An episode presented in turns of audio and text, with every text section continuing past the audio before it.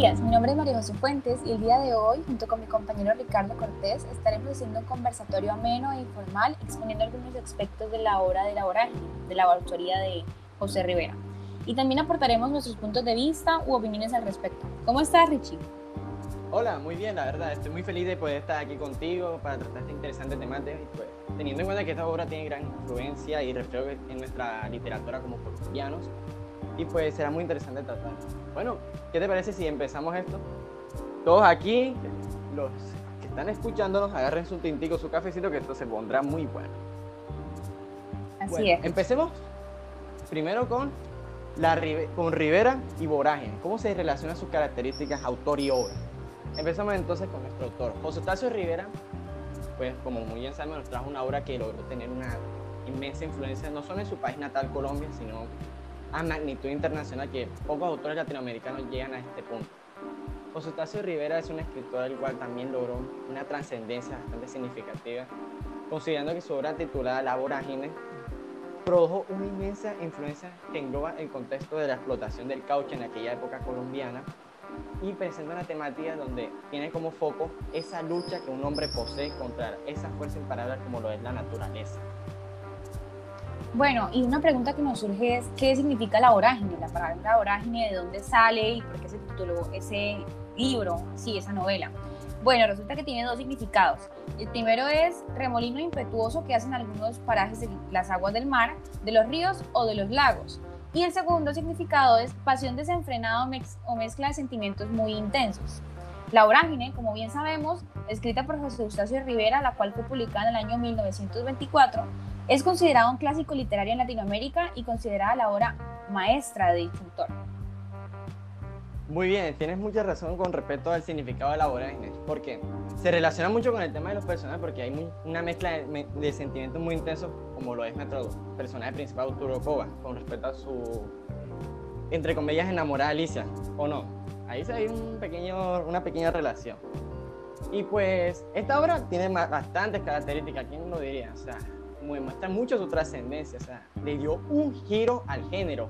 En su profunda narrativa nosotros podemos notar esa lírica que, por así decirlo, refleja un horror, esa crudeza que es el ambiente de la selva puede transmitirnos a nosotros, porque uno lo ve por encima y dice, qué cosa tan tranquila, pero en verdad uno se sumerge, es una pesadilla totalmente.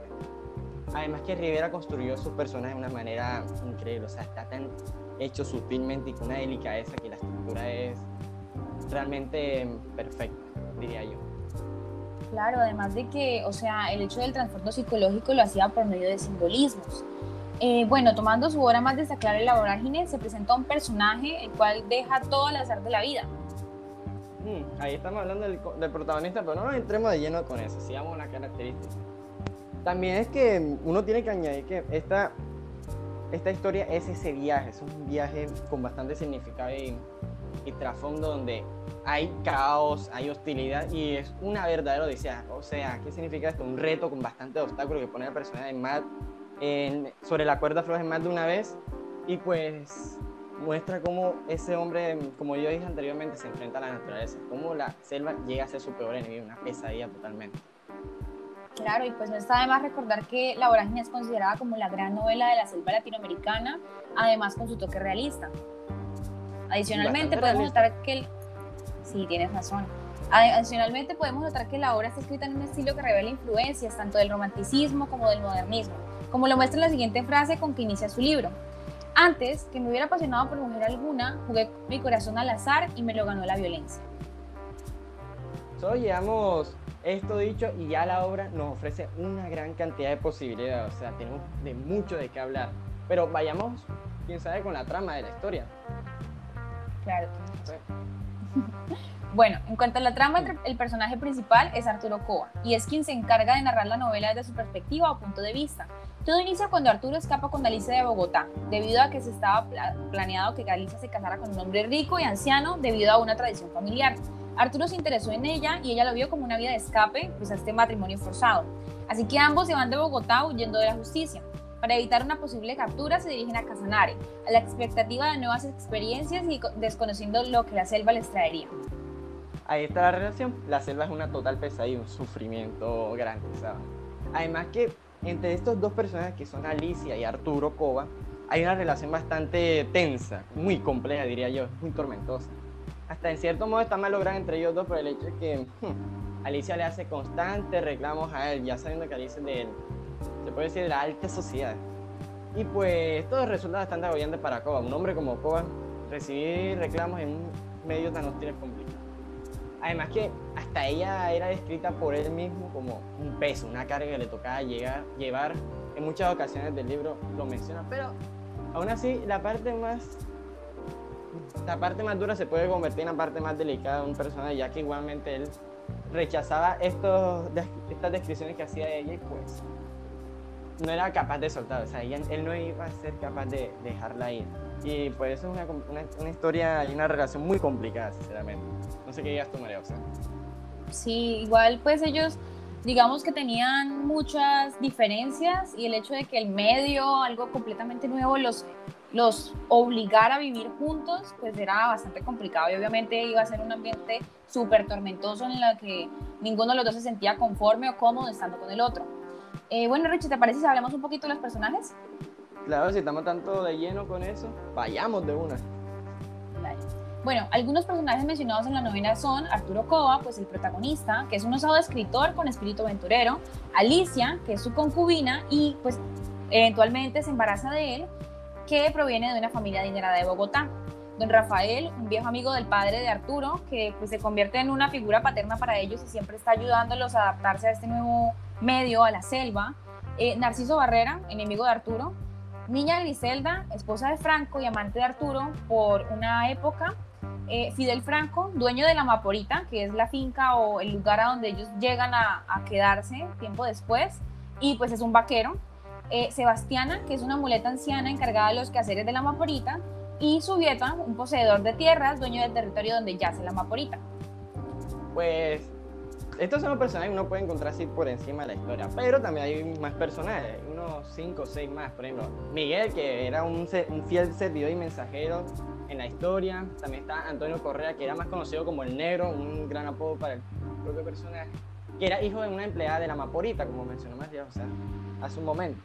También estaba Clarita, que era una prostituta estaba el tuerto Mauco, que era un curandero, y estaba el Pipa, que era un indígena guía, que esto también demuestra la gran diversidad de tribus indígenas que esta historia nos puede brindar. Vayamos más que todo con tu trasfondo, trasfondo de los personajes, que es lo importante aquí. Claro, igual, eh, esto es como mencionabas anteriormente, Coba, bueno, todos los personajes de la vorágine tienen mucho trasfondo psicológico, ellos tienen una personalidad muy formada. Eh, Rivera se, se, esforzó porque cada uno fuera caracterizado por eh, una serie de cualidades, defectos, debilidades, y los hizo muy humanos. Exacto, y eso es lo que nos permite como encariñarnos o de pronto llegarnos a identificar con ellos. Bueno, empecemos por el protagonista, obviamente eh. Resulta un individuo audaz y versátil que siempre está sediento de aventura. A pesar de mostrarse muy celoso con Alicia y querer aislarla del mundo para poder seguir considerando la suya, se muestra seductor con otras mujeres. Presume amar a Alicia, aunque la trata de forma déspota y está constantemente culpándola y señalándola como obstáculo para su desarrollo personal. Sin embargo, en contradicción, se imagina envejeciendo con ella y la idealiza como una esposa humilde y una madre dedicada. Es un hombre que se encuentra hechizado por la idea de ser admirado, tener conocimiento, éxito y fortuna. Míralo ahí, el Arturo está pintado totalmente. Que la, tiene como un peso, pero, no pero quiere tener un futuro con ella. O sea, no es ni la quiere soltar. Este personaje, literalmente, en el fondo, es débil. O sea, Puede que sea un cascarón duro por fuera, pero el man es débil. Hay que decirlo así. ¿Sí o qué? Además que él tiene lealtad, o sea, él no es capaz de traicionar. O sea, uno es el típico personaje de una historia que es un cascarón duro por fuera, pero por dentro está lleno de sentimientos y es muy frágil también. Y está también roto por dentro, se podría decir. Él muestra a sus compañeros fidelidad. Eh, como dije anteriormente, no es capaz de traicionar. Y eso muestra cómo es su personaje, cómo está bien construido y cómo evoluciona a través de la historia, a través de esta narrativa que Rivera nos propone. Además que con personajes como Franco, Don Rafael demuestra, como dije anteriormente, lealtad, también incluso cariño y devoción. Pues también, y entrando a su cascarón por fuera duro, como yo lo describo, es que es un poco rencoroso, impulsivo y es colérico. Este personaje es mezcla de sentimientos, como dice el título de la obra, ¿no, María José? Claro, es un remolino total de cualidades y defectos y normalmente pues algo que lo caracteriza como acabas de mencionar es que es algo, o sea, es alguien muy impulsivo y normalmente no tiene en cuenta lo que va a hacer y simplemente lo hace y después como que lo piensa o se arrepiente de haberlo hecho. Lo analiza eh, y Bueno, todo. claro, tienes razón. Eh, ahora continuamos con Alicia, con su concubina. Eh, bueno, ella utiliza Koba para escapar de un matrimonio forzado al principio de la historia. Es una mujer citadina que con los, nostalgia lucha por adaptarse a, este nuevo mundo, a los cambios que representa Casanare. A medida que Koba se muestra más cruel con ella, ella va almacenando dentro de sí resentimiento y odio, a tal punto que ya no le reclama sus infidelidades o su trato, simplemente se, pues, se muestra fría, distante y cada que Koba pues, se muestra colérico, impulsivo, ella responde con cosas hirientes contra él y se avergüenza de su comportamiento, es decir, no lo quiere tener cerca. Mm, Esa es otra que literalmente igual al, al personaje principal Arturo. También una mezcla tormentosa de sentimientos, emociones que uno no sabe si está bien. Es como, se podría decir hasta bipolar, incluso el personaje. pues. Ella es muy sociable, o sea, a pesar de todo, es sociable y, lo y le demuestra mucho a la gente a su alrededor aprecio, como lo es con, con la esposa de, de uno de nuestros personajes que pronto vamos a hablar.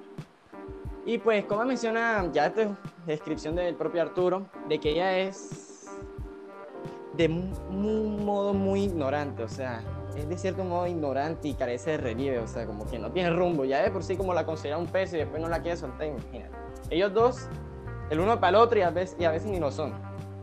Complicada la cosa entre ellos dos. Tienes toda la razón, son dos personajes muy eh, diferentes entre sí y eso los lleva a chocar, obviamente. Eh, pero ahora vamos a hablar de... Sí.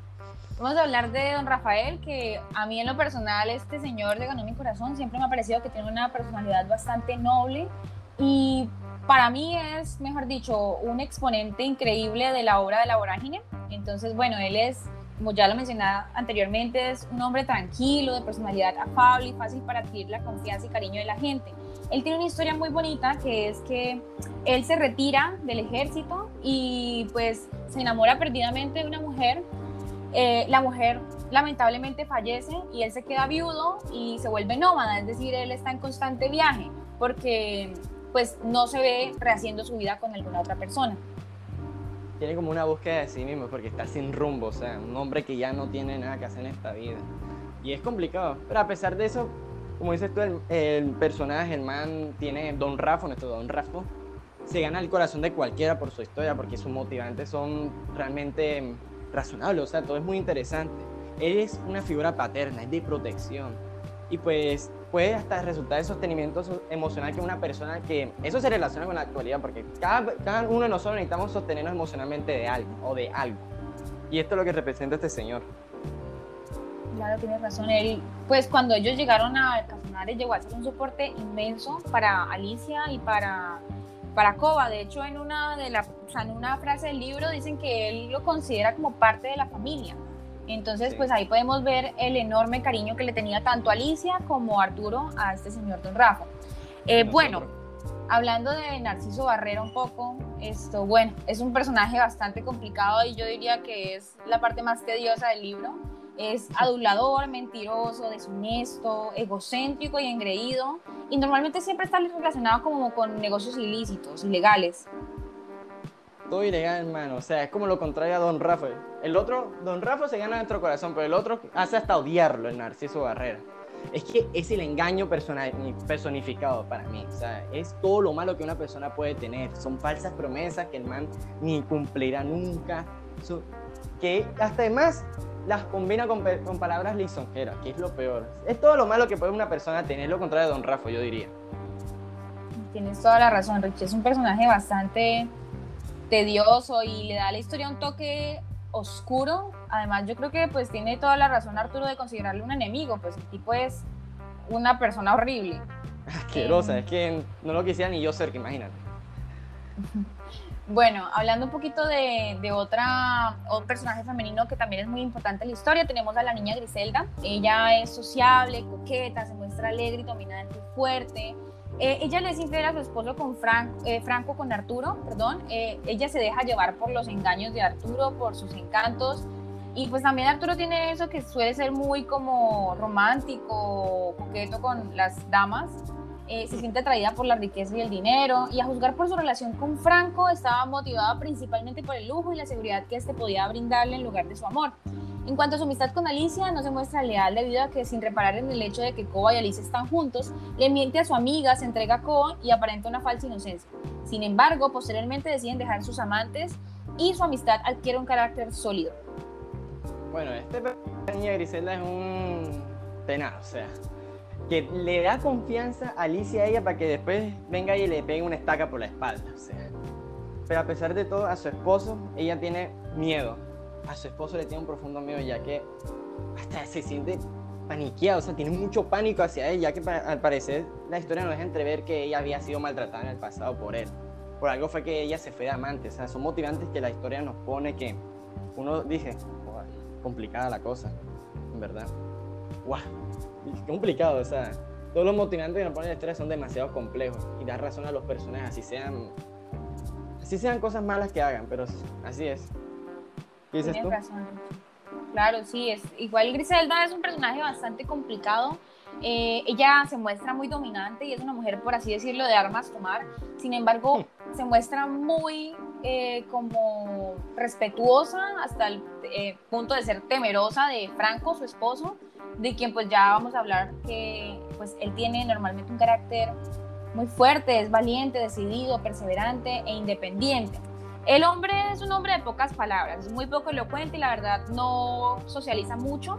Sin embargo, se muestra servicial y leal con sus amigos, es incondicional y desinteresado al momento de ayudar a las personas que aprecian.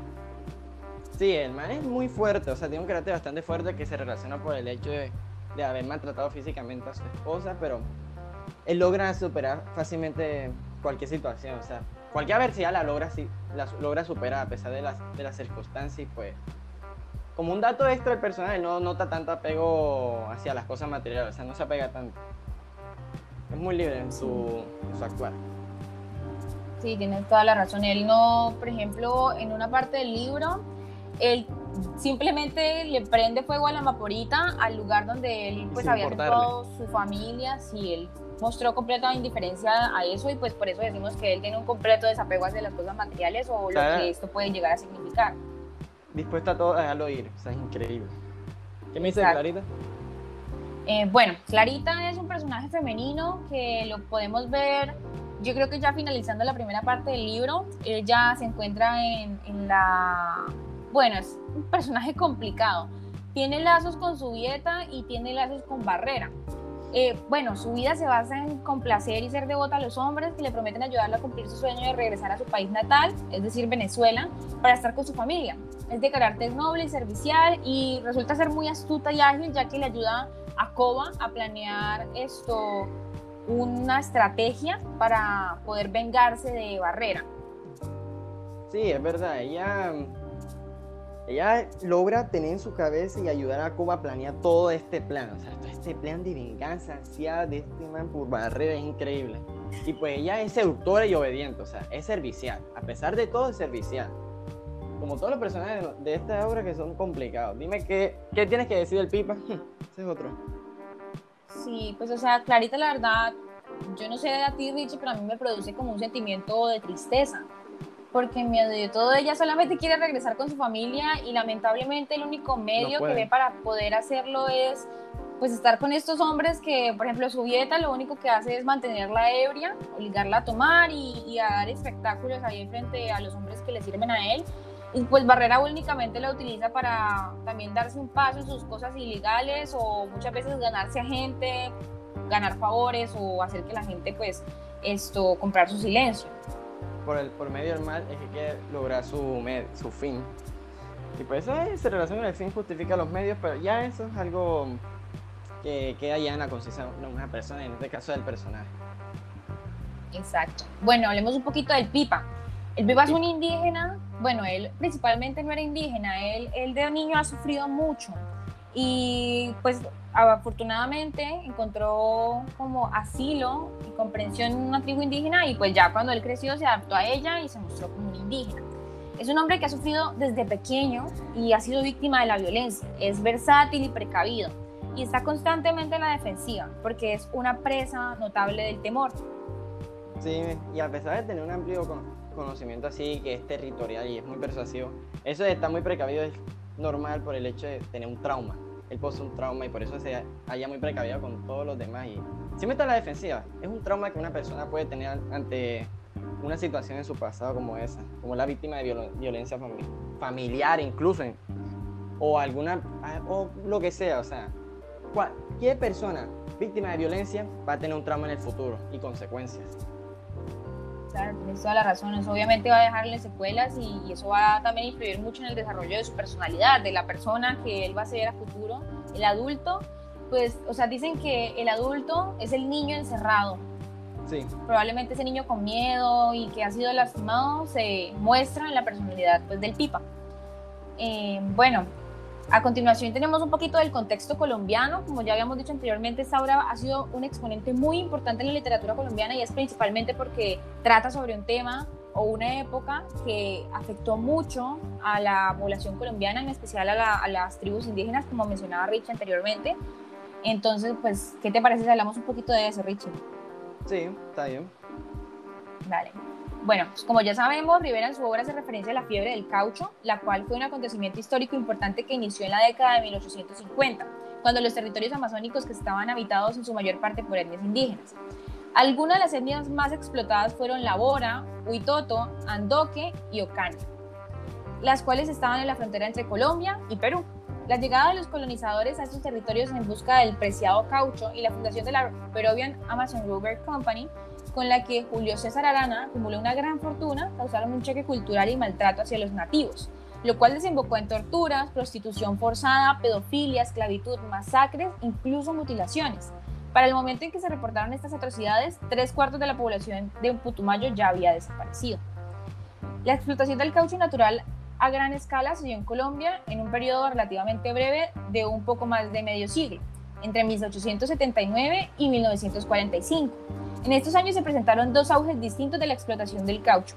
El primero entre 1879 y 1912, el cual se le conoce como la fiebre del caucho, y en, y en segundo auge, que se extendió desde 1947, perdón, 1942 hasta 1945, paralelo a la Segunda Gran Guerra.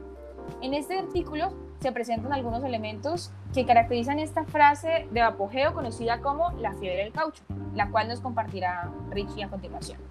Sí, o sea, hay varios personajes que tienen una relación bastante fuerte con esta práctica de, ser, de servicio y también de crueldad, como lo son Julio César Arana y sus capataces, que todos estos funcionarios de estas multinacionales y autoridades locales no defendieron a los, indígenas, a los indígenas de su exterminio, todo lo contrario, provocaron este exterminio y pues ya sabemos todas las consecuencias posteriores a este hecho. Además que, según los cálculos de un escritor llamado Wade Davis, por cada tonelada de caucho producida, asesinaban a 10 indios y centenares quedaban marcados de por vida con latigazos, heridas, amputaciones que decían famosos en el noroeste amazónico. Es bastante tenaz todos los hechos ocurridos hace ya muchísimos años. Sí, que claro, nos este contexto. Es una historia bastante fuerte y sobre todo muy violenta y sangrienta. Y también, o sea, hay que tener en cuenta de que empezaron a acabar, por así decirlo, con el patrimonio nacional, que son nuestras tribus indígenas. O sea, todo lo que era costumbres, o sea, de pasar de ser un territorio de ellos a que fueran mutilados, asesinados, o sea, simplemente horrible. Torturados, qué horrible. Y Rivera lo, lo, plasma en su historia de una manera muy cruel. Pero sí, muy, muy real. ¿Qué más tienes que decir acerca de este contexto? Bueno, en cuanto a las explotaciones intensivas, eh, comenzaron hacia 1789 ligadas a la demanda creciente de la goma por parte de algunos países europeos como Inglaterra y Francia y por supuesto de Estados Unidos gracias a los avances tecnológicos que propiciaban la aparición y desarrollo de una pujante industria del transporte, inicialmente de bicicletas y luego la industria automotriz. Hacia 1885 comenzaban a instalarse las primeras casas caucheras en el país, algunas de las cuales acogían el negocio al tiempo que abandonaban el de la quina, debido a la grave crisis en el mercado de esta en años anteriores. Sin embargo, la experiencia adquirida en los procesos de extracción de la quina, así como algunas mejoras introducidas al transporte del producto y a comunicaciones fluviales, fueron importantes para el éxito de los proyectos caucheros posteriores. Un dato extra para complementar tu información y todo lo que nos acabas de explicar es que hubieron centros de recibo de arroba de coma y unas tiendas pequeñas, no eran tan grandes, las cuales los siringueros o recolectores, en su mayoría eran indígenas, el tema de la población y todo este exterminio, podían aquí de manera, a manera de endeude, para variar, algunos de sus, de sus alimentos, mercancías o herramientas que ellos necesitaban para, para sus prácticas tradicionales y cotidianas, pero estaban obligados a retornar en busca del arte para pagar las obligaciones. Aún así tenían que pagar algo a cambio, después de todo lo que le habían hecho, pero bueno, era la única forma para ellos poder alcanzar sus recursos. Y era un ciclo interminable, o sea, mantener una fuerza de obligación a los pobres indígenas. La mano de obra era bastante barata, hasta era gratuita, se podría decir. Y pues todo, esto solo terminaba beneficiando a las empresas, a los altos rangos de las empresas y los indígenas eran los más afectados en todo esto. En verdad eran las víctimas los indígenas por todo el exterminio que sucedió y las graves consecuencias que tuvo esto. Sí, pues eh, la obra de la vorágine llegó a ser muy famosa debido a que toda esa historia de la fiebre del caucho y esta época tan sangrienta fue retratada en sus páginas de una forma, como decía Richie, muy cruel, muy verídica, fue algo muy real. real que parecía que esos personajes en realidad estuvieran viviéndolo como se vivió en esa época. Parecía que tú dices, esto, esto puede suceder en la realidad y uno al leer la vorágine se da cuenta de eso, esto puede pasar en la realidad y es un hecho. es una situación creada, pero que es verdad.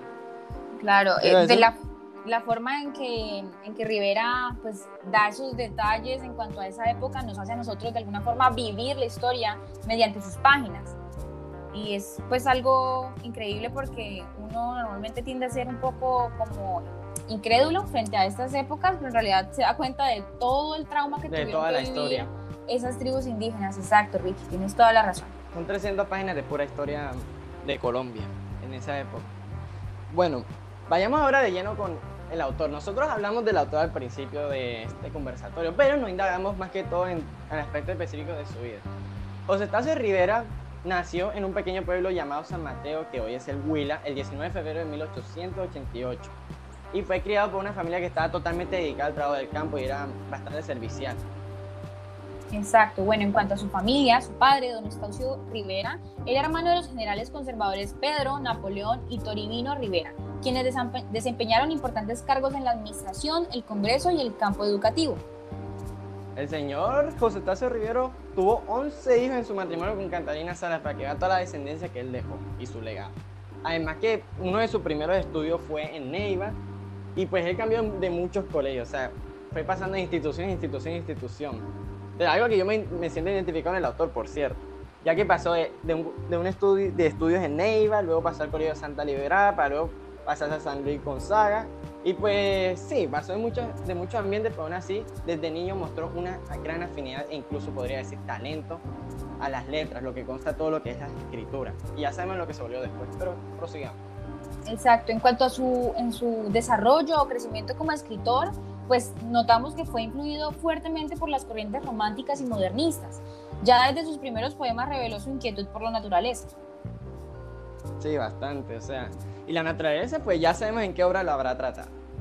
La visión de la naturaleza, pues, yendo más de lleno con esto, era para interpretar y lograr un fortalecimiento en lo que trata la personalidad y la descripción que nosotros le podemos hacer este elemento tan usado en, en las obras, pero que él lo retrató de una forma totalmente diferente.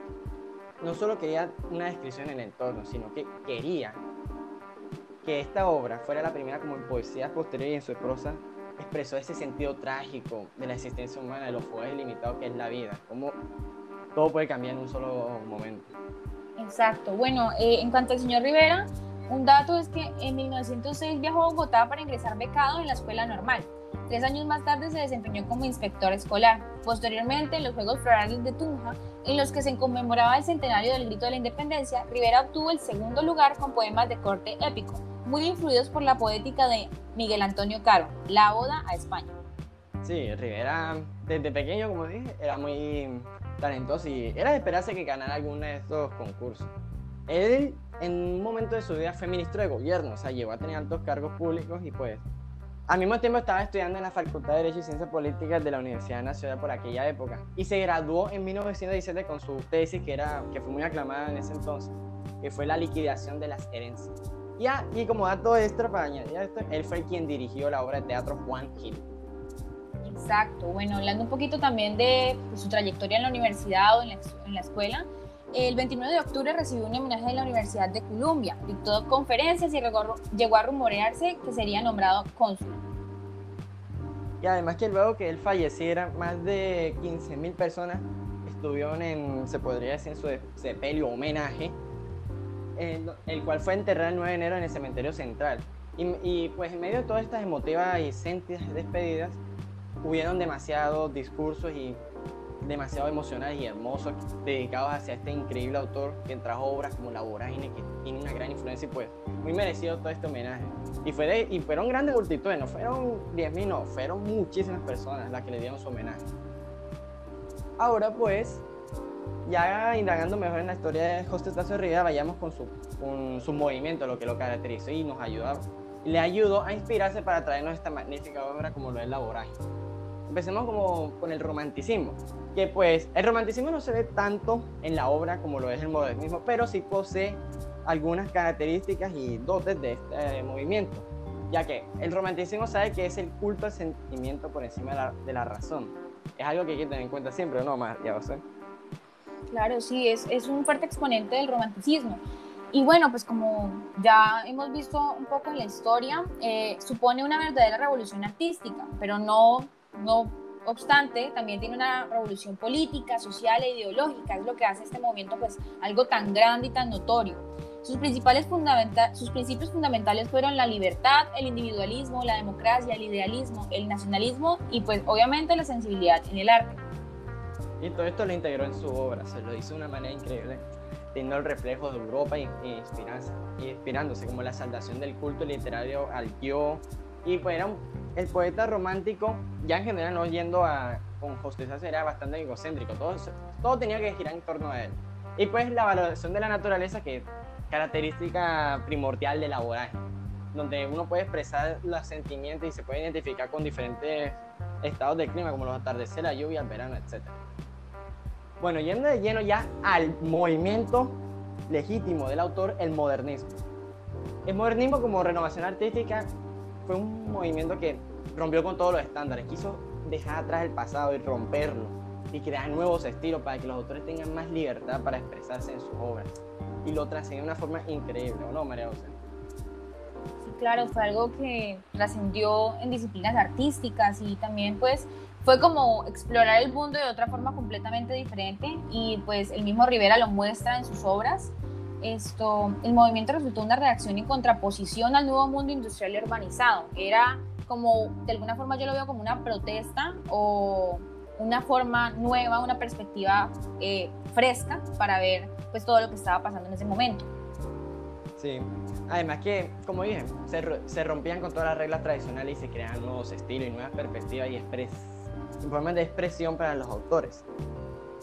Claro, pues se, proponen nuevas ideologías, el estilo se propone, eso rompe con el realismo y también se inicia la exacerbación del individuo y su fuerza interior, que influenció el movimiento subjetivista, impresionista, expresionista y surrealista. Es que también hay relación con la filosofía, como el hecho de la verdad, o sea, cómo rechaza totalmente la verdad absoluta y solo se pone en juego la verdad relativa. Hay contexto político, social, hasta filosófico podemos encontrar en este movimiento. Bueno, María José, ya llegando hacia el final y la conclusión ya de este, este interesante y fue un placer haberlo compartido contigo todo, todo lo que hemos hablado. Ahora es hora de la conclusión y las opiniones finales de la obra. ¿Qué tienes que decir tú acerca de todo lo general? Eh, bueno, me parece que esta obra, pues, como habíamos mencionado anteriormente, por el contexto colombiano que posee, es un exponente muy fuerte, es algo muy importante y me parece muy interesante el hecho de que Rivera lo haya plasmado de una forma tan, tan real. Em, también me, me, llama la atención que pues todo lo que pasó en la fiebre del caucho, él le da mucha prioridad a, las, a la historia de las tribus indígenas, tanto así que el Pipa representa pues a estas tribus en la historia y representa su forma de vivir, sus costumbres, es algo bastante interesante. En cuanto a los personajes, pues me parece muy esto, muy de, muy de Rivera, algo, una característica muy fuerte de él es que le da un desarrollo increíble. Exacto, es algo que caracteriza, yo diría que casi todos los escritos de Rivera, que él siempre está priorizando como la personalidad de los personajes, como lo que ellos representan, y lo hace muy real, ¿no? Él no se preocupa porque sus personajes sean perfectos o estén llenos de cualidades, los dota de defectos, los dota de frustraciones, de una historia que probablemente tiene repercusión en cómo son en ese momento, y pues me parece interesante y yo siento que también es algo que pues resulta como envolvente del libro, porque uno empieza a perderse en los personajes, empieza a perderse en la historia y acaba enamorándose completamente de esta obra literaria. ¿Tú qué dices, Richard? Sí. Pues yo la verdad, o sea, lo que yo he podido leer de la vorágine y lo que informé me ha cambiado más que toda la perspectiva que tengo la obra. Esta obra no es la, de las mejores que yo he podido leer desde mi punto de vista y tengo que ser sincero con ella. He leído obras mejores como La Odisea que tienen más trascendencia y tienen mejor, mejores personajes y una historia más emocional, pero la vorágine, gracias a toda esta conversación, me he dado cuenta que la subestimé mucho y la, y la infravaloré demasiado. Y pues, los personajes, para mí, es lo que más rescato de la obra, es lo que más me ha gustado, porque son personajes sutilmente construidos, tienen una estructura increíble. O sea, todos tienen en su manera de actuar motivantes muy sólidos. O sea, todo es sólido en su motivante y por qué se expresan los personajes en el futuro, por qué actúan así. ¿Por qué son así? Por ejemplo, con el piba, el ejemplo que está dando, él fue víctima de violencia. ¿Por qué actúa con bastante... ¿Por qué tan precavido? ¿Por qué se defiende tanto? Por esas motivantes. Todos los personajes tienen giros también argumentales. Todos son... Están bien hechos, están muy bien hechos para mí. Es lo que más rescato de la obra, podría decir. En cuanto a la trama, pues... Es lo que... Bueno, no me gusta tanto la trama porque hasta la noto a veces intrascendente. Van en un punto tan alto, pero se cae. No llega a, mis expectativas. Y sé que reconozco que la obra es increíble. O sea, la obra tiene gran influencia en Colombia, pero no es, no es mi estilo de obra, pero obviamente uno tiene que rescatar cosas de la obra y sacar lo mejor de ella, así no le esté gustando. Y es no, claro, es, es, entendible porque la verdad, a mi parecer, esta obra ha sido bastante complicada de entender. Eh, en parte porque es una obra que tiene bastante costumbre y, es bastante antigua. Y por lo mismo, el dialecto, las palabras que utilizan, las expresiones de los personajes, pues para nosotros resulta algo completamente extraño, exacto. O sea, como no estamos familiarizados con esto, muchas veces a mí me pasaba que yo leía y perdía el sentido o no entendía qué estaba, a qué se estaba refiriendo el personaje pero pues también es interesante ver cómo se vivía en esa época y cómo era Colombia y cómo eran sus costumbres, pues en la época en la que fue escrita la obra. Es narrativa en su mejor expresión y pues es importante seguir gozando de este tipo de libros, seguir alimentándonos de conocimiento, porque de esta forma nosotros podemos ver gran cantidad de estilos y moldearnos a nosotros para saber qué es lo que nos gusta, qué estilo nos gusta, averiguar más de la historia de países incluso. Y pues es narrativa pura y hay que tenerla en cuenta y lo pongo como una manera de reflexión para todos los que nos estén escuchando ahora. Y pues la verdad, María José, fue un placer haber estado conversando sobre este, esta obra de la literatura colombiana, obra maestra, contigo y fue un total placer. Sí, fue un espacio bastante eh, educativo y también pues interesante. Muchas gracias por, por estar aquí hoy. Y muchas gracias a todos por escucharnos y nos despedimos. Esperamos que les haya gustado. Hasta luego.